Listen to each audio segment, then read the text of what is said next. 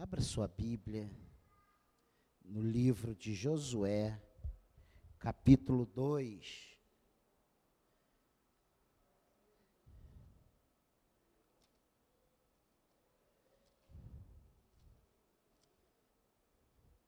Eu ontem liguei para o pastor Leandro sobre quem você vai falar amanhã de manhã. E aí eu já eu tinha duas pessoas, dois, duas mulheres, né, da Bíblia para nós trazermos nessa noite. E aí eu fiquei com Raabe. Josué capítulo 2. E aí eu preparei a primeira palavra sobre Raabe. E agora, hoje, à tarde, eu falei, vou dar só o apronto. E nesse apronto saiu a segunda palavra de Raabe, que é a que eu vou trazer hoje.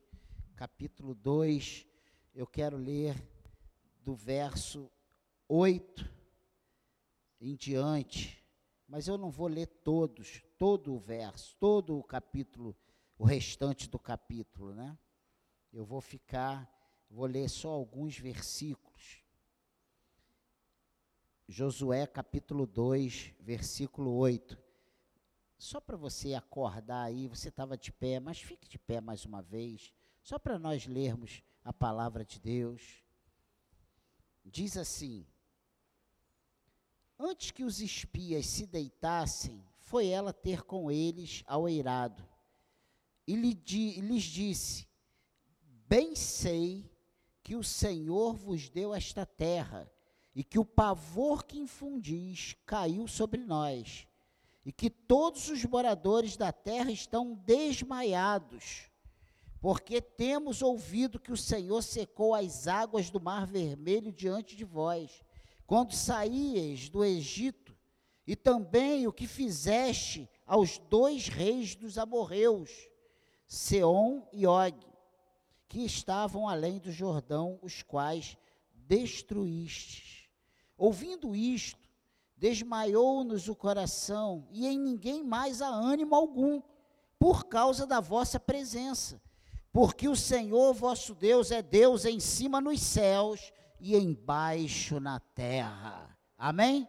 Vamos ficar até aqui, depois nós vamos um pouquinho antes e depois. Pode se sentar, que o Espírito Santo de Deus fale aos nossos corações nessa, nessa noite que o Senhor ilumine o nosso coração, que nós possamos sair daqui abençoados. Eu já tenho falado, né, que nesse mês de julho, que nós temos separado desde o ano passado, na programação desse ano, ainda não éramos a Igreja Nova Vida do Engenho de Dentro,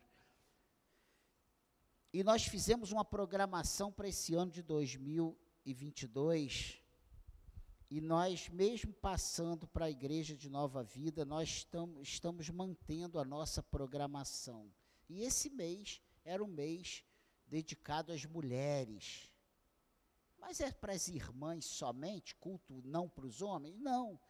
Nós vamos usar, durante esse mês, exemplos de mulheres na Bíblia que foram bênçãos para o povo que o Senhor deixou registrado na Sua palavra e que hoje nos abençoa tremendamente, ainda hoje, e vai nos abençoar até o Senhor voltar e nos levar para a Sua glória. Amém? E nesse capítulo 2, nós encontramos a interessante história do cordão de escarlata, né? Aquele cordão vermelho. E tudo quando começou para Raabe quando Josué decide enviar dois espias para ver, para se infiltrar na cidade, para fazer um reconhecimento, para trazer informações de como estava o ânimo do, dos moradores de Jericó, como estava, como era a cidade, qual, qual, qual as perspectivas que eles tinham nessa invasão que estava prestes a acontecer. Josué era discípulo de quem? De Moisés. Ele foi um dos que participou como espias, como um dos doze espias, quando Moisés estava prestes a invadir as terras prometidas e conquistar as terras, há quase 30 anos atrás. Só que a maioria né, se coloca rebelde contra Deus, faz, traz um relatório que desagradava a Deus, incita o povo e Deus faz com que esse povo rodeie o deserto por 40 anos, até que toda aquela geração desaparecesse, exceto Josué e Caleb, os únicos dois adultos, maduros, homens feitos daquela época que entraram na terra prometida. Amém, igreja? Só para você se posicionar. E aí, Moisés, aqui Josué repete esse rito de mandar esses dois espias para Jericó. E esses homens chegam em Jericó e eles vão para onde? Para a casa de Raabe. Raabe era uma prostituta.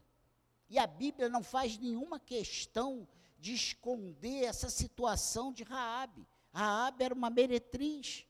E ela e, e o que acontece? Eles são acolhidos ali, eles passam o dia ali, mas só que essa notícia chega ao ouvido do rei de Jericó. Olha, tem homens aí de Israel, dos judeus, infiltrados na cidade, e eles veio espiar a cidade. E aí o rei manda o quê? Os soldados irem atrás desses espias para prendê-los. Só que Raabe acoberta a presença desses espias. E aí começa esse capítulo 2, né?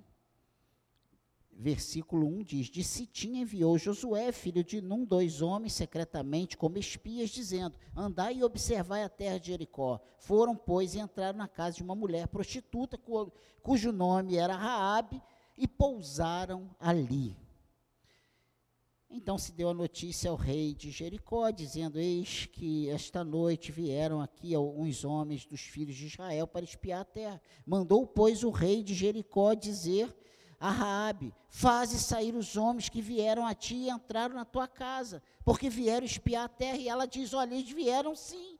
Versículo 4, né? A mulher, porém, havia tomado e escondido os dois homens, e disse: É verdade que os dois homens vieram a mim, porém eu não sabia de onde eram. Havendo-se de fechar a porta, sendo já escuro, eles saíram, não sei para onde foram. Ide após eles depressa, porque os alcançareis. Ela, porém, os fiz, fizera subir ao eirado e os esconder entre, os, entre as canas do linho que havia disposto em ordem no eirado. Foram-se aqueles homens após os espias pelo caminho que dá ao, aos vales do Jordão. E havendo saído os que iam após eles, fechou-se a porta. E aí nós entramos no versículo 8, que nós já lemos. Amém? Esse cordão que nós vamos abordar agora e fazer uma analogia em cima dessa realidade é abençoadora para nós. Esse cordão por meio do qual Raabe permitiu que os espias fugissem da sua casa, deveria ser também a marca sobre a sua casa para mostrar que ela era diferente das outras pessoas. Olha só, uma prostituta que estava acostumada a receber homens durante todo o dia na sua casa, ela agora recebe os espias. Nós lemos aqui até o versículo 11, né? E a partir do 12 diz: Agora, pois, jura-me, vos peço pelo Senhor, que assim como usei de misericórdia para convosco, também dela usareis para com a casa de meu pai, e que me dareis um sinal certo de que conservareis a vida a meu pai e a minha mãe, como também a meus irmãos e a minhas irmãs, com, com tudo o que tem, e de que livrareis a nossa vida da morte. Então lhe disseram os, aos, os homens: A nossa vida responderá pela vossa se não denunciardes esta nossa missão. E será, pois, que dando-nos o Senhor esta terra, usaremos contigo de misericórdia e de fidelidade. Ela então os fez descer por uma corda pela janela, porque a casa em que residia estava sobre o muro da cidade. E lhe disse: Ide-vos ao monte, para que porventura vos não encontrem os perseguidores. Escondei-vos lá três dias, até que eles voltem, e depois tomareis o vosso caminho. Disseram-lhe os homens: Desobrigados seremos deste teu juramento que nos fizeste jurar se vindo nós à terra não atares esse cordão de fio de escarlate à janela por onde nos fizeste descer. E se não recolheres em casa contigo teu pai e tua mãe, teus irmãos e toda a família de teu pai. Qualquer que sair para fora da porta da tua casa, o seu sangue lhe cairá sobre a cabeça, e nós seremos inocentes. Mas o sangue de qualquer que estiver contigo em casa caia sobre a nossa cabeça, se alguém nele puser mão. Também, se tu denunciares esta nossa missão, seremos desobrigados do juramento que nos fizeste jurar. E ela disse: Segundo as vossas palavras, assim seja. Então os despediu e eles se foram. E ela atou o cordão de escarlata à janela. Prestou atenção nisso? Que logo assim que acaba essa conversa, desenrola essa conversa, antes deles descerem pela janela, eles colocam todas as condições para ela, ela joga a corda, eles descem pela janela, e assim que ela recolhe essa corda, ela diz aqui, ela atou o cordão de escarlata à janela.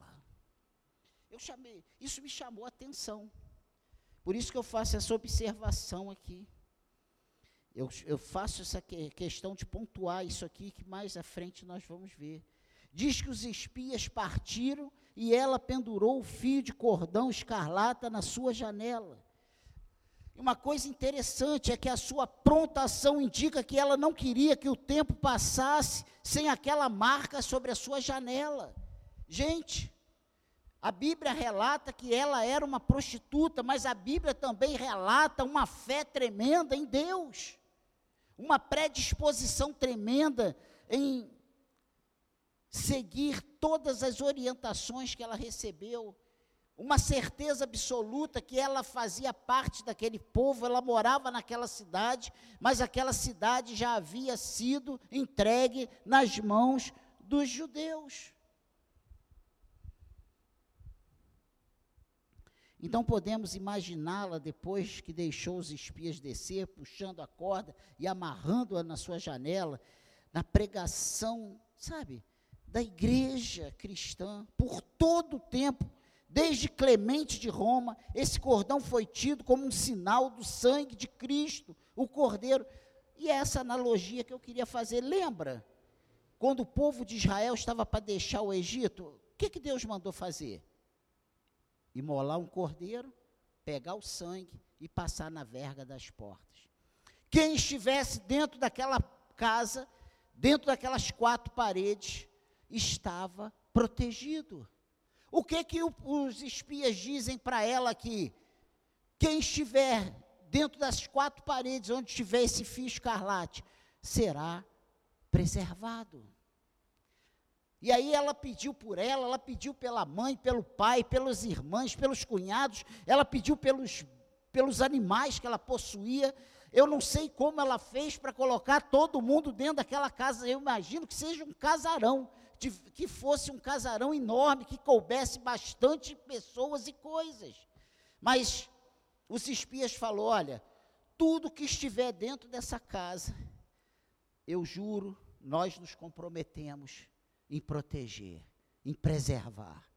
Tudo que sair, qualquer um que estiver fora dessas portas, onde dessa janela, onde estiver amarrado esse fio escarlata, não é mais responsabilidade nossa.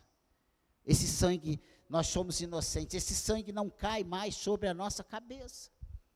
O que Jesus falou, o que Deus falou para Moisés, lá antes do povo sair do Egito passa o sangue nas vergas das portas.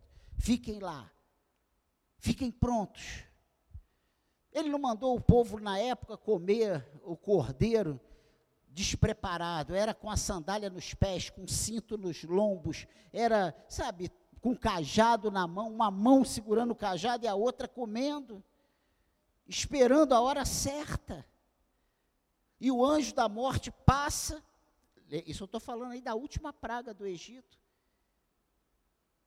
Quando o anjo da morte vem fere os primogênitos dos animais, dos, dos, de todas as pessoas daquele, daquele país lá do Egito. E foi uma noite de muito choro, uma noite terrível. Mas para aqueles que estavam debaixo da proteção daquele sangue, debaixo das marcas daquela, daquelas vergas ali nas portas, né, das, das vergas das portas, o sangue na verga das portas, o anjo passava e falava assim: aquele ali não, aquele ali é nosso, aquele ali nós não precisamos tocar, porque eles estão protegidos. E, e é exatamente isso que os espias fazem com Raabe aqui nesse primeiro encontro deles, né? Nós não devemos ser dogmáticos a respeito disso, pois a Bíblia não faz explicitamente essa ligação, mas muitos na igreja têm enfatizado através dos séculos que o cordão de escarlata era um sinal de algo mais do que o seu significado estrito significava um pouco mais, eles faziam essa analogia, fazem, né? Até hoje ainda fazem. E pelo fato de ter colocado essa marca sobre a sua casa, ela ficou ali em segurança. Isso foi claramente um paralelo com o Cordeiro Pascal. E os israelitas mataram o cordeiro, colocaram o seu sangue em suas casas e então estavam perfeitamente seguros quando o anjo da morte passou sobre o Egito. A marca do sangue cobria tanto a eles como as suas casas. O Cordeiro Pascal, é claro, estava apontando para o Messias que viria, portanto, existe, no final das contas, um paralelo entre o cordão e o sangue de Cristo. Podemos imaginar Raabe apressando-se para juntar toda a sua família dentro da sua casa sobre o muro da cidade. E eu fiquei pensando, o que essa mulher deve ter ouvido ao longo da sua vida, do seu pai, da sua mãe, dos seus irmãos? E aí, agora, ela é o instrumento de salvação para eles. Olha que, que coisa difícil. Né? E isso iria mudar a sua rotina essa nova expectativa, enquanto todos estão temendo, tremendo, com o coração desmaiado, sem ânimo, sem força, aguardando apenas a invasão para eles serem subjugados, mortos. Ela agora tem uma nova perspectiva. Não poderia mais receber seus clientes, porque ele estava, ela não sabia quando seria a invasão. A invasão poderia ser a qualquer momento. A vida de Raabe teve uma mudança radical desde o momento que aqueles dois filhos de Deus entraram em sua casa. E eles não entraram na casa dela por ela ser uma prostituta para tirar proveito disso, não. Foi uma estratégia de sobrevivência. A Bíblia em momento nenhum deixa nenhuma brecha a respeito disso. Nós podemos imaginá-la indo pela cidade, gritando rápido, rápido, venham para debaixo da marca do cordão de escarlata, e ninguém que a ouvia entendia nada. Essa prostituta ficou maluca. Mas ela estava juntando seus familiares, ela estava ajuntando as suas coisas, ela queria que todos estivessem juntos, porque a qualquer momento poderia acontecia a invasão e só estaria protegido os que estivessem dentro daquela casa. O que, que você lembra de hoje? Que analogia fazemos também com a nossa caminhada hoje? Vai ser num piscar de olhos. Ninguém sabe o dia e a hora, mas nós precisamos estar preparados. Pense nisso. Pense nisso. Você deve lembrar-se que Ló fez a mesma coisa em Sodoma, lembra?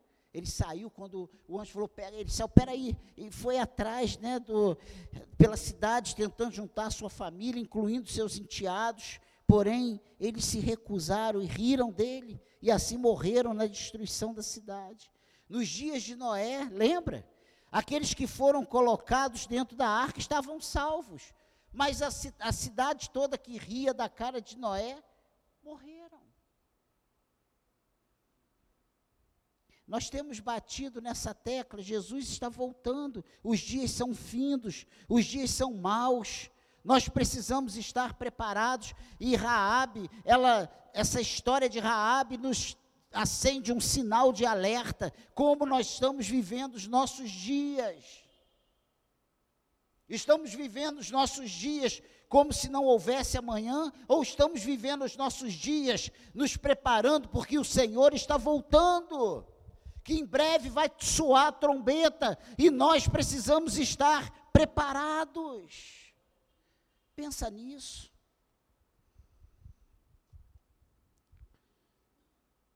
Em Jericó, a família de Raabe, ajuntada na casa marcada pelo cordão de escarlata, estava segura. Vemos o elemento espiritual da bênção da aliança fluindo. Quando os filhos de Israel estavam a ponto de deixar o Egito, eles receberam o sangue do cordeiro pascal, sobre o qual estariam seguros. Quando o povo estava a ponto de entrar na terra, conheceu um sinal diferente, mas paralelo, um cordão vermelho pendurado na janela de um crente.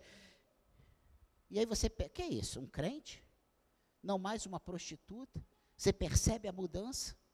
Agora, já não está mais se falando da Raabe prostituta, mas da Raabe convertida que creu que Deus era o Senhor no céu e o Senhor na terra e que Deus iria entregar aquela cidade na mão dos, dos israelitas. Olha que mudança.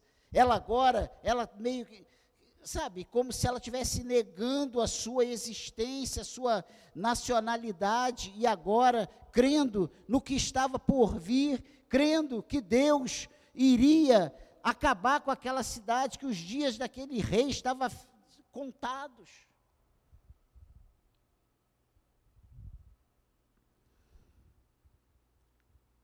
Percebe essa mudança da apresentação de Rabi? Rabi tem uma história muito parecida com a de Ruth, que nós vimos no domingo passado.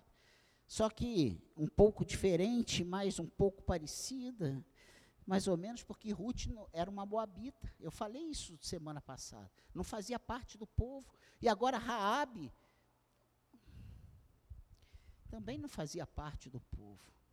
Ainda com agravame, ela era uma prostituta, condenada aos nossos olhos, ao, aos olhos do povo de Deus, a, segundo as leis de Deus.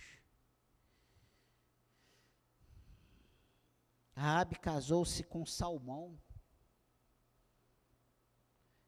e também foi inserida na genealogia de Jesus. E ela foi a mãe de Boaz. Você lembra disso? Lembra? Olha aí, Mateus 1, versículo 1 a versículo 6. Eu vou colocar aqui, vai ser projetado numa linguagem, livro da genealogia de Cristo Jesus, filho de Davi, filho de Abraão. Abraão gerou a Isaac, Isaac a Jacó, Jacó a Judá e a seus irmãos. Judá gerou de Tamar a Pérez e a Zera. Pérez gerou a Esron, Esron a Arão. Arão gerou a Animadab, Animadab a Nazon, Nazon a Salmão. Salmão gerou de Raabe a Boaz, este de Ruth, gerou a Obed. Olha aí, gente. Como Deus faz. Deus faz o improvável. Olha que coisa tremenda. E aí, né? Jessé gerou ao rei Davi, o rei Davi a Salomão, e vai até Jesus. Leia em casa. Ninguém gosta de ler genealogia, né?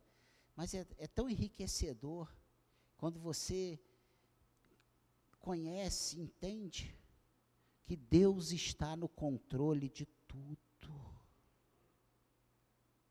Quando Raabe toma essa decisão de acobertar a presença daqueles espias, ele, ela não tinha noção da repercussão que isso teria na sua vida, de como a sua vida seria mudada. Não mais uma Raabe prostituta, mas uma Raabe crente. Não mais uma Raabe condenada a, a ser extirpada na ponta de uma, uma espada, mas uma Raabe preservada, ela, a sua família e os seus bens.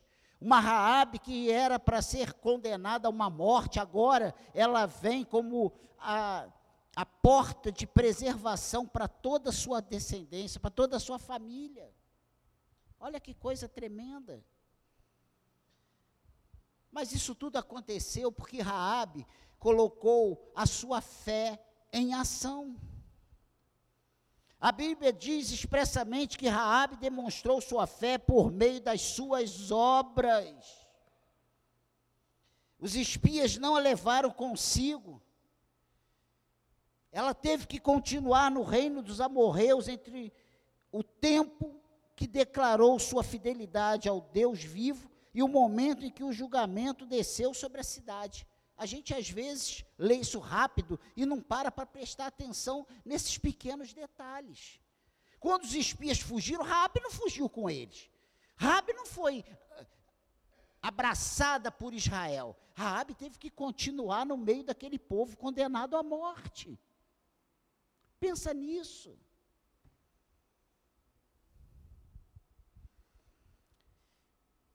Em Josué 2, somos fortemente lembrados de que havia um rei em Jericó, e se ele soubesse o que estava acontecendo, sem dúvida, teria matado Raabe de forma mais cruel que pudesse imaginar. E ele manda, mandou, pois, o rei, versículo 3 de Jericó, dizer a Raabe: Faze sair os homens que vieram a ti e entraram na tua casa, porque vieram espiar toda a terra. Aqui estava a guerra, guerra entre o rei de Jericó e o rei dos judeus, ou seja, entre o rei de Jericó e Deus. Havia uma guerra. E nós não podemos esquecer que Israel, ele era comandado nessa época por Deus. Ele não tinha um rei.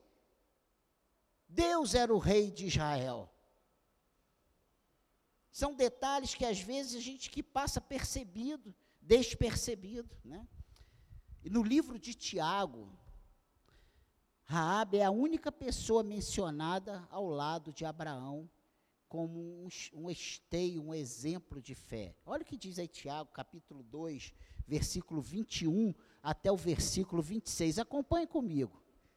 Não foi por obras que Abraão, nosso pai, foi justificado quando ofereceu sobre o altar o próprio filho Isaque.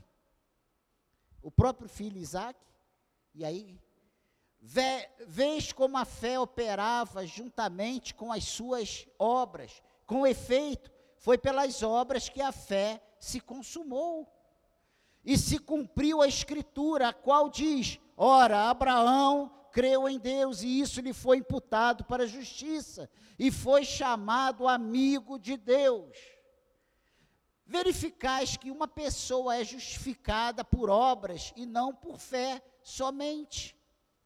De igual modo, não foi também justificada por obras a meretriz Raabe, quando, quando acolheu os emissários e os fez partir por outro caminho? Meu Deus. Porque assim como o corpo sem espírito é morto, assim também a fé sem obras é morta. O que Tiago está falando e para fazer uma exegese apropriada do livro de Tiago, nós temos que entender que Abraão possuía fé, mas era uma fé que podia ser demonstrada. E, na verdade, ela foi demonstrada a um custo tremendo. Ele se dispôs a confiar em Deus e oferecer a seu filho. Né? E todos nós conhecemos a história de Abraão. Mas Raabe também teve uma fé que possuía garra, estrutura e força em si mesma. Ela estava disposta a sofrer perdas para demonstrar que a sua fé era válida. Essa mulher Raabe permaneceu sozinha em sua fé contra toda a cultura à sua volta, algo que nenhum de nós hoje no mundo ocidental teve de fazer. Por um período de tempo, ela optou pelo invisível contra o visível. Eu imagino o rei de Jericó com as suas estratégias para defender a sua cidade, e ela sabendo que aquela cidade estava entregue nas mãos de Deus. Ela já sabia disso.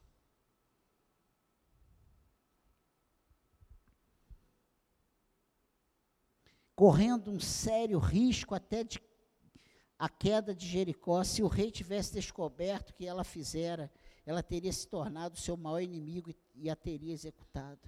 Logo antes de saírem do Egito, os israelitas sacrificaram o cordeiro pascual. Fizeram isso como, com lombos cingidos, sandálias nos pés e cajado na mão. Depois, se você quiser ver isso de novo, vai lá em Êxodo, capítulo 12, em casa. Isso aí que eu estou lendo, que eu, tô, que eu escrevi aqui, está no versículo 11. E se tornaram peregrinos. Não se pode participar do Cordeiro Pascal sem que esteja pronto para ver o mundo como um lugar de peregrinação e guerra. E a minha pergunta, que não pode calar: como nós estamos vendo o nosso mundo de hoje? Como nós estamos passando os nossos dias? Quais são as preocupações que afligem o nosso coração e a nossa mente. Será que hoje, ainda hoje, nós estamos preocupados com o que vamos comer amanhã? Ou a nossa preocupação é estar em comunhão com Deus? É fazer a vontade de Deus? A sensação que muitas vezes temos é que há uma letargia, que há uma, sabe, uma coisa morosa que a gente parece que estamos num sono profundo, que a gente não consegue dar o start e nos ligar naquilo que realmente importa, está acontecendo ao nosso redor. Nós não temos condições de dizer que somos de Deus, que estamos prontos para a guerra, sem entender que nós não pertencemos mais a esse mundo, sem entender que esse mundo jaz no maligno e que nós, como servos de Deus, temos que tomar algumas atitudes, nos posicionar de forma diferente do mundo. Nós somos diferentes desse mundo. Nós não pertencemos mais a esse mundo. Raabe é para nós, é para, é para nossa posição uma ilustração ainda maior, porque até que Jericó caísse, ela viveu como uma peregrina, rodeada por sua antiga cultura estrangeira. Meu Deus, que luta! Os rituais.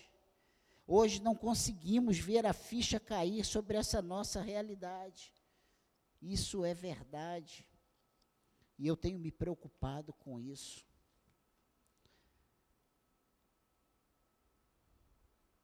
É exatamente assim que vive o cristão. Exatamente assim. Rodeado. Rodeado. Nós estamos vivendo como peregrinos, rodeado por essa cultura que é estrangeira ao que o nosso homem interior entende como correto.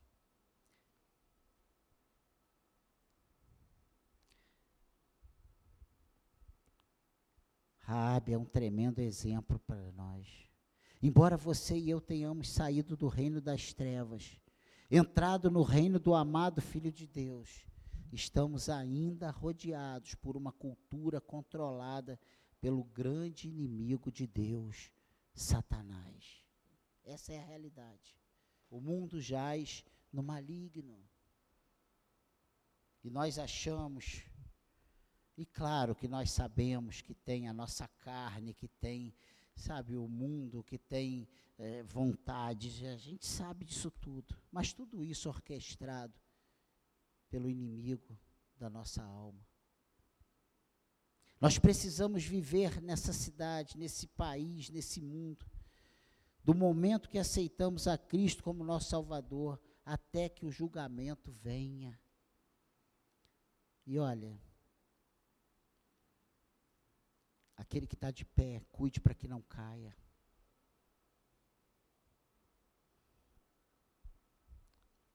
Precisamos viver o reino de Deus, mas rodeado por toda essa cultura que rege esse mundo. E quando eu olho para Raabe com aquela fé inabalável, se fosse para nós hoje nos hospedar na casa de uma pessoa para nos proteger da morte, numa terra estranha, para onde nós iríamos? A quem nós iríamos recorrer para buscar uma ajuda? Na minha concepção, Raabe foi a pessoa mais improvável. Mas Deus operou de forma poderosa na vida daquela mulher. Deus abriu seus olhos, abriu seu coração. E a vida de Raabe foi mudada naquele encontro com aqueles dois espias. Aqueles dois espias mudou a vida de Raabe, mudou a sorte de Raabe, mudou o futuro de Raabe. Transformou a Raabe prostituta na Raabe convertida. Mudou de, da Raabe prostituta a Raabe serva de Deus, a Raabe comprometida com Deus, a Raabe que estava arriscando a sua própria cabeça, o seu próprio pescoço, em prol do que Deus tinha feito os seus olhos espirituais verem. Amém? Nós precisamos viver nesse mundo. Mas nós precisamos entender que não pertencemos mais a esse mundo. Nós somos também rodeados por aqueles que uma vez foi nosso rei, mas agora é nosso inimigo. E é isso que é difícil da gente mudar aqui essa chave seletora na nossa cabeça. Quem é o nosso rei hoje? Quem é o Senhor das nossas vidas hoje?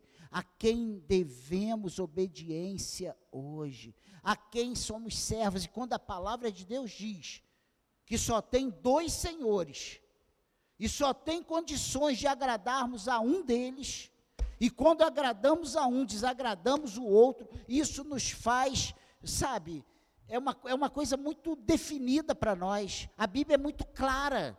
A Bíblia não nos deixa em condições, sabe, de titubear entre os dois. Não há uma, um, um, um muro para a gente ficar em cima.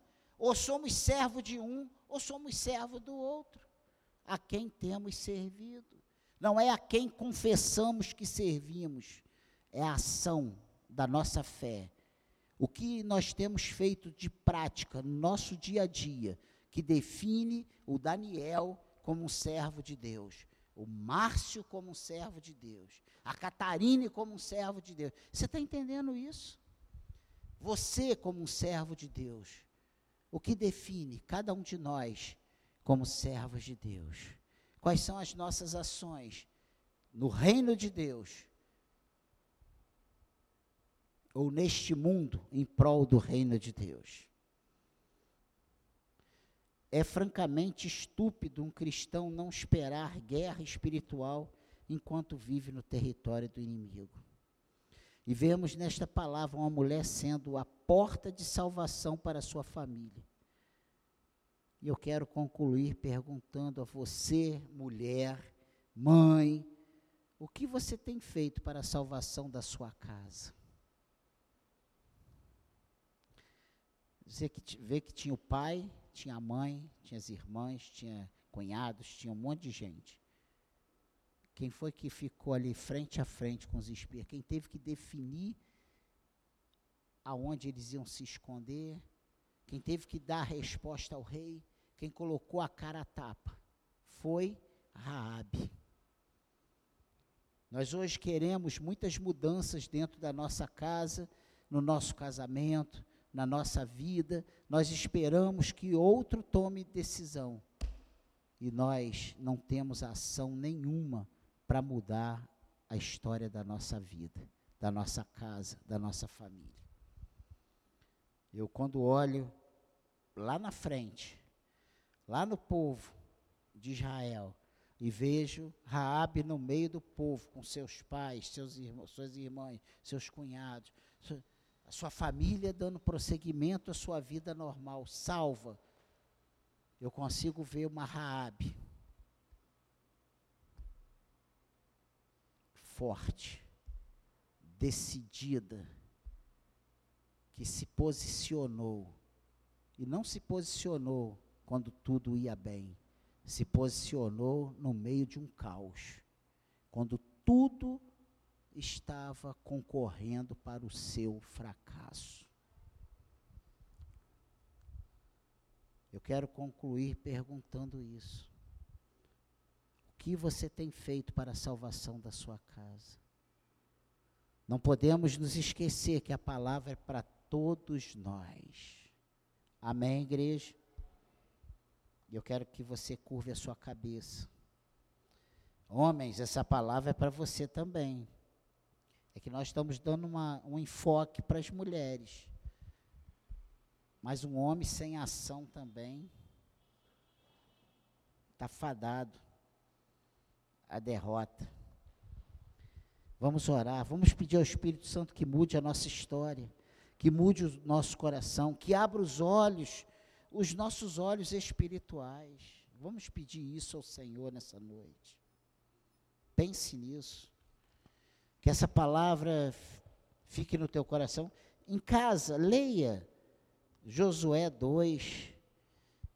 Leia desde o início, leia com atenção mastiga essas vírgulas aí. Peça o Espírito Santo para te mostrar nas entrelinhas. E essas coisas todas não duraram 30 segundos, que é o tempo para você ler uma, um, um versículo desse. Foram dias, foram semanas, só rodeando a terra. Deus mandou fazer isso sete dias. Seis dias uma vez só, e no sétimo dia, sete vezes. Só aí foram uma semana completa. Imagina o terror daquele rei, daquele, daqueles soldados, vendo o povo de Israel rodeando um dia, e rodei o segundo dia, e rodei o terceiro dia, e rodei o quarto dia, e todo mundo com arma na mão, arco, flecha, sei lá o que, para atacar, e, e, e, roda, e roda, até que eles gritam, e as muralhas caem. E ninguém é poupado, eles estavam impossibilitados de reação. Meu Deus, meu Deus. Como você está hoje? Como está a sua vida hoje? Como você foi trazido pelo Espírito Santo de Deus aqui hoje? Como está o teu coração? Como estão as suas emoções?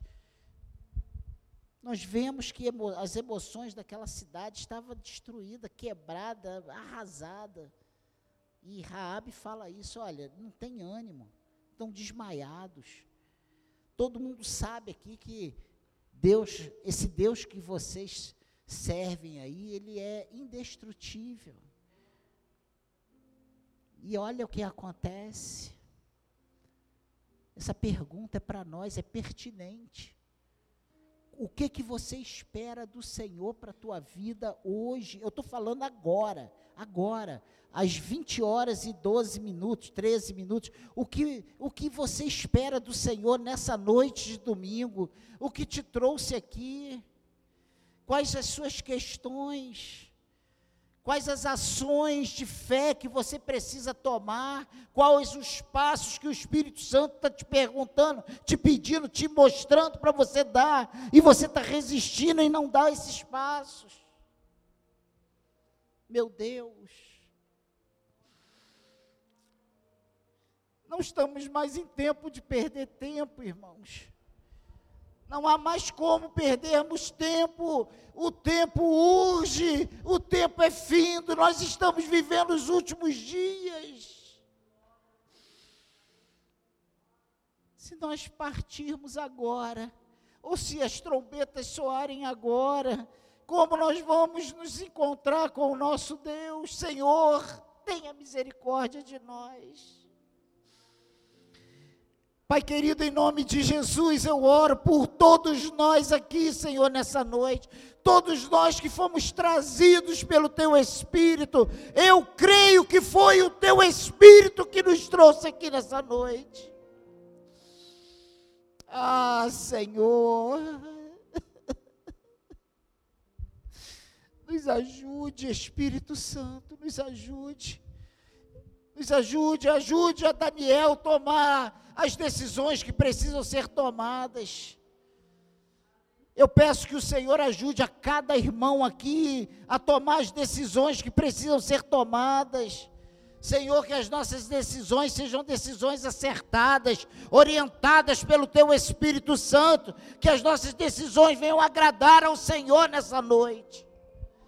Eu te peço isso em nome de Jesus nos dê a fé necessária, nos dê a força necessária, ajuda-nos, Senhor, socorre-nos, ó Deus, nos abençoe e seremos abençoados. Pai querido, que nós saiamos daqui hoje certos das decisões que temos que tomar, certos dos posicionamentos que temos que assumir, certos de que o Senhor está no controle de todas as coisas. Tu és Senhor no céu e tu és Senhor na terra. Tu és Senhor que governa todas as coisas. A palavra final é tua. Senhor, tu és o Deus em qual no qual nós confiamos, a qual nós entregamos as nossas vidas mas não porque nós somos os tais, porque o Senhor nos amou, o Senhor nos pinçou do tremendal de lama e firmou nossos pés sobre a rocha. E hoje nós somos teus, hoje nós podemos reagir ao teu chamado, Senhor, porque o teu Espírito Santo habita em nós.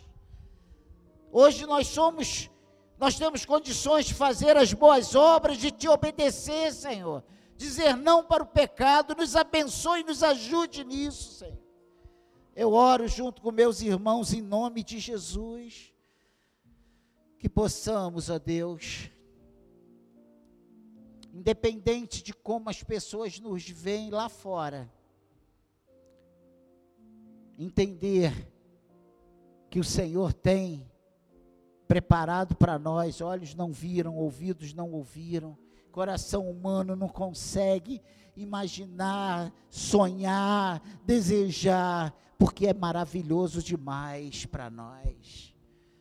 Essa mulher que era motivo de chacota, quantas mulheres nem olhavam para a cara dela naquela cidade.